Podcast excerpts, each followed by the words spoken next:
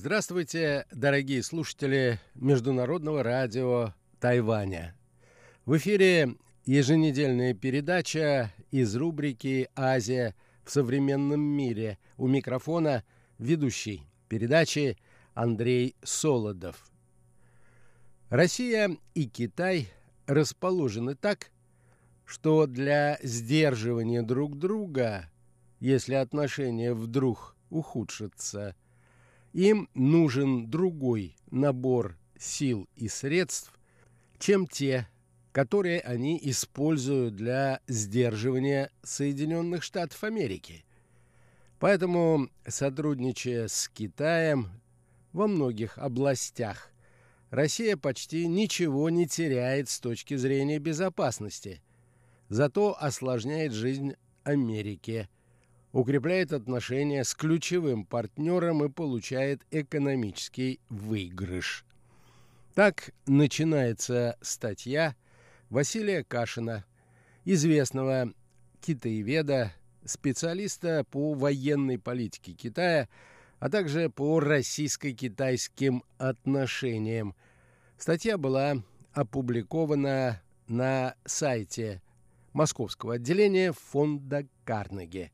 Сегодня, дорогие друзья, я хотел бы познакомить вас с выдержками из этой любопытной публикации.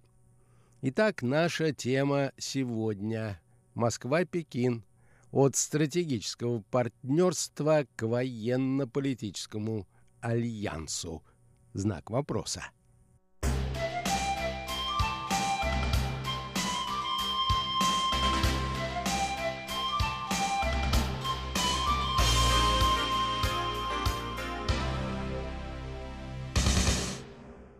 Недавнее выступление президента России Владимира Путина на заседании дискуссионного клуба «Валдай» содержало в себе два существенных высказывания, касающихся Китая, пишет автор статьи.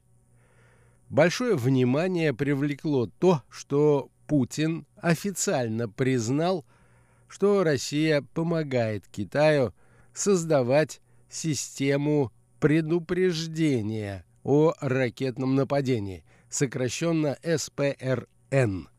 Но немаловажной была и общая характеристика, которую российский президент дал состоянию российско-китайских отношений.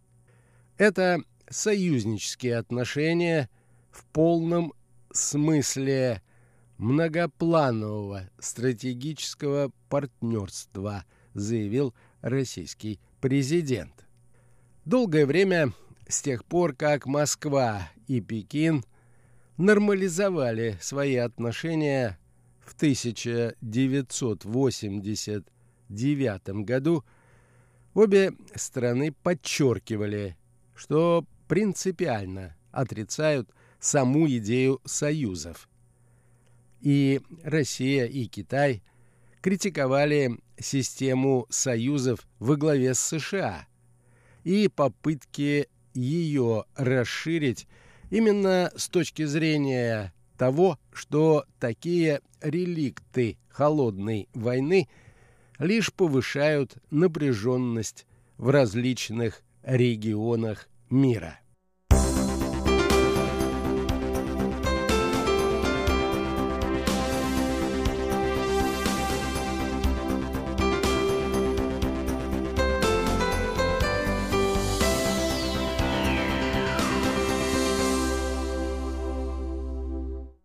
Китае на это также накладывались характерные для китайской политической мысли, начиная с 1980-х годов, рассуждения о ненужности и губительности союзов для КНР в принципе, со ссылками на неблагоприятный опыт прошлого участия в союзах, включая союз с СССР в годы Холодной войны.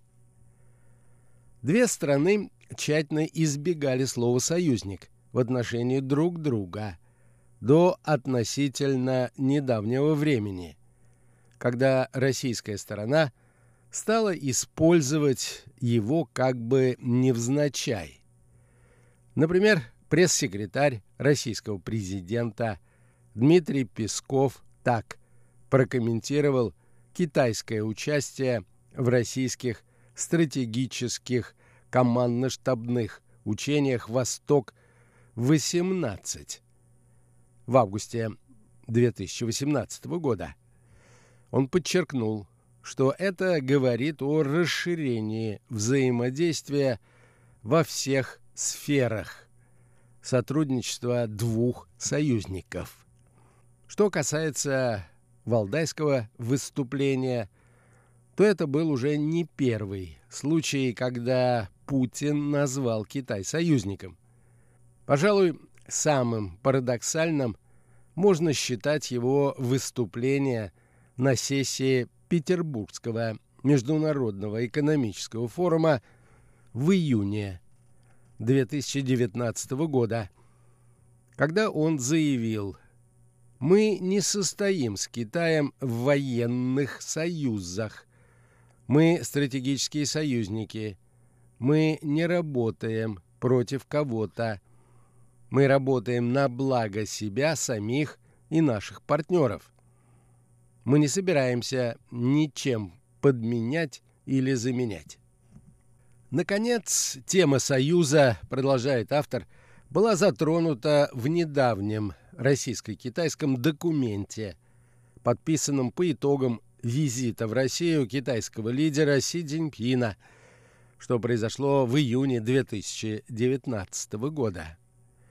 В совместном заявлении Российской Федерации и Китайской Народной Республики о развитии отношений всеобъемлющего партнерства и стратегического взаимодействия, вступающих в новую эпоху, указывается, что Россия и Китай в развитии отношений руководствуются, помимо прочего, принципом отказа от установления союзнических отношений конфронтации и направленности этих отношений против третьих стран. Китайская сторона пока что продолжает тщательно избегать использования термина «союз» на официальном уровне, придерживаясь официальных формулировок про всеобъемлющее партнерство – и стратегическое взаимодействие в новую эпоху. Вместе с тем Китай не пытается корректировать или сглаживать эффект российских заявлений и настойчиво подчеркивает, что отношения находятся в лучшем за всю историю виде, при том, что в этой истории был период и реально действовавшего военно-политического союза.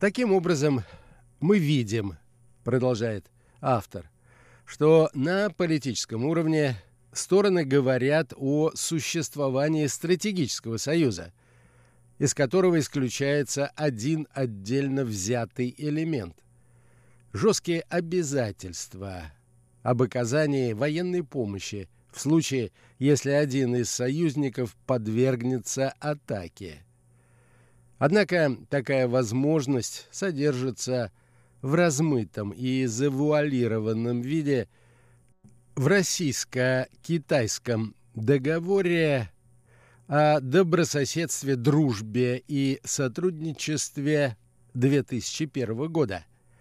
Статья 9 этого договора гласит, в случае возникновения ситуации, которая, по мнению одной из договаривающихся сторон может создать угрозу миру, нарушить мир или затронуть интересы ее безопасности, а также в случае возникновения угрозы агрессии против одной из договаривающихся сторон. Договаривающиеся стороны незамедлительно вступают в контакт друг с другом и проводят консультации в целях устранения возникшей угрозы. Разумеется, пишет автор, эта статья не содержит жесткого обязательства оказания военной помощи. Но такого обязательства нет и в других современных соглашениях о союзах. Например, в Хартии НАТО говорится, что в случае, если одна из стран-участниц Альянса подвергнется атаке, то каждый из других членов Альянса должен помочь ей путем немедленного осуществления такого индивидуального плана совместных действий, которое сочтет необходимым, включая применение вооруженной силы с целью восстановления и последующего сохранения безопасности Североатлантического региона.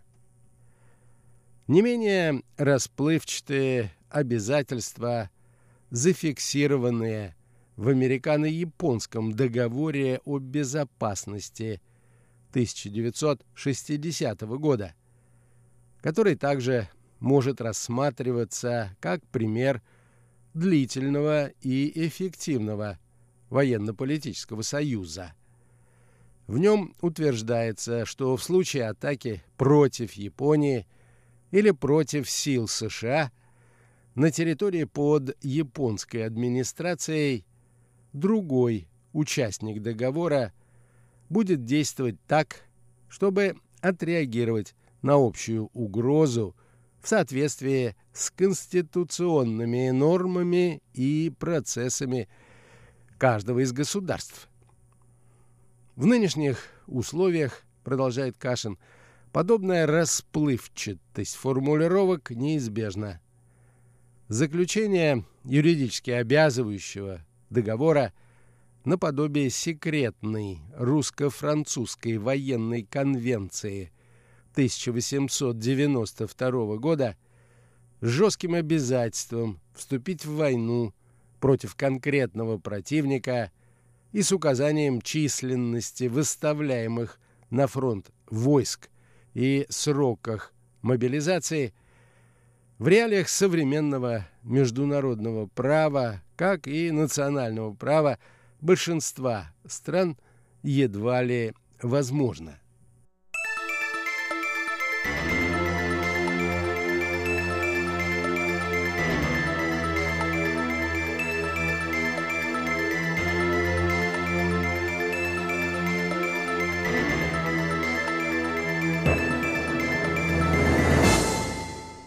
Реальную силу этим соглашениям придают не правовые нормы, а совместное военное планирование и меры по осуществлению оперативной совместимости войск участников Альянса, а также другие аспекты сотрудничества в военной и военно-промышленной сферах.